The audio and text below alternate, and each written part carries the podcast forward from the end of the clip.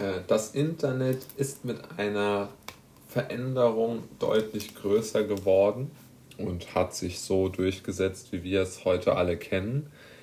Mit dieser enormen, ähm, mit dieser enormen Betrachtung, mit dieser enormen Wucht in unserem Leben. Ähm, aber ich denke, das Ganze hat schon ein paar Gründe. Ich denke, es ist absolut richtig, dass ähm, das Internet, als es begonnen hat, richtig groß zu werden, eigentlich relativ, ähm, relativ divers war. Was meine ich mit divers? Aus meiner Sicht, MySpace zum Beispiel ist die perfekte Bezeichnung dafür. MySpace war ja auch schon ein Anbieter, der was in dem Bereich Social Media gemacht hat. Ja, das ist völlig un, unbestreitbar. Das war so, brauchen wir nicht drüber zu diskutieren. Jetzt äh, können wir das ganze Rad ja mal weiterspinnen und sagen, naja, was war denn, warum war MySpace so charakteristisch für diese Zeit des Internets? In dieser Zeit des Internets gab es noch nicht diese vorgefertigten Websites wie äh, persönlichen Websites praktisch wie Facebook, wie Instagram, sondern bei MySpace musste man sich seinen eigenen Space, also seinen eigenen Raum praktisch schaffen. Man musste sich überlegen, wie man sich darstellen will. Man musste es auch aufwendiger pflegen, brauchte vielleicht etwas mehr technisches Know-how, aber man konnte sich wesentlich individueller ähm, äh, darstellen, ja, und es war auch irgendwo, hatte mehr künstlerischen Wert aus meiner Sicht, ja. Jetzt kommen wir aber zum, äh, zum Punkt, Facebook und Instagram sind ja das exakte Gegenteil, Google auch, ja.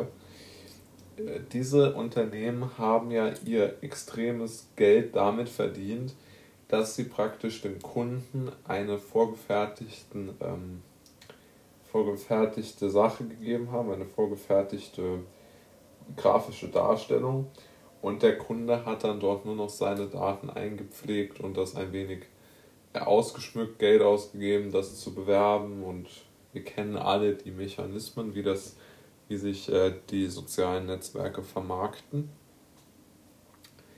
Aber ich glaube, es ist trotzdem so, dass äh, die äh, Unternehmen, insbesondere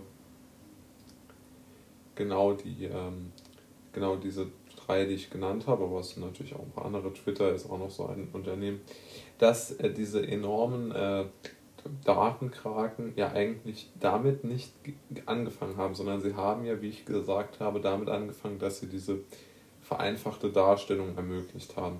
Das könnte man ja durchaus, hätte man zu dem Zeitpunkt zumindest als positiv bewerten können, war es dann natürlich rückblickend gesehen tendenziell nicht. Und ähm, aus, aus diesem Grund ähm, ja, bin ich dieser Meinung, dass, äh, dass einfach die, die Situation wie folgt äh, ist. Ich denke, dass diese Datenkraken ähm, jetzt natürlich die Chance oder die haben die schon viel, viel länger, aber ich denke jetzt gerade dadurch, dass so viele Leute und immer, immer mehr und irgendwann ja die komplette Weltbevölkerung dort abgebildet ist, in demselben Schema. Und ich glaube, die Welt hat sich noch nie so in einer so geringen ähm, Diversifikation selbst dargestellt, ja.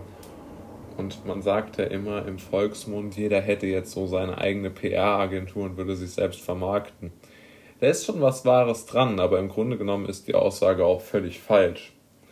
Denn was vollkommen richtig ist, ist eigentlich, dass es nur noch eine Firma gibt und nicht drei Milliarden oder wie viel auch immer Mitglieder Facebook mittlerweile hat.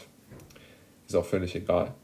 Es geht, aber auf jeden Fall ist, ja, ist es ja eine extreme Verknappung der Werbeagenturen und keine extreme Vergrößerung, wie man ja denken würde, wenn irgendwann 8 Milliarden Menschen einen Instagram-Account haben, gibt es nicht 8000, 8 Milliarden Werbeagenturen, sondern eine. Ja, und das halte ich halt genau ähm, für, für das große Problem. Und ich denke, diese fehlende Diversität, der, da sollte man entgegentreten. Und das ist auch einer der Gründe, warum ich diesen Podcast äh, gestartet habe, weil ich denke, dass das wirklich ein gutes alternatives Medium ist, mit dem man sich selbst online darstellen kann, was an sich gesehen natürlich eine tolle Sache ist. Also, dass sich jeder selbst online vermarkten kann, ist ja eine fantastische Sache. Das ist äh, eine herausragende technische Innovation gewesen und ist es im Grunde, ist es ja auch immer noch, wird ja auch hoffentlich äh, weiterentwickelt.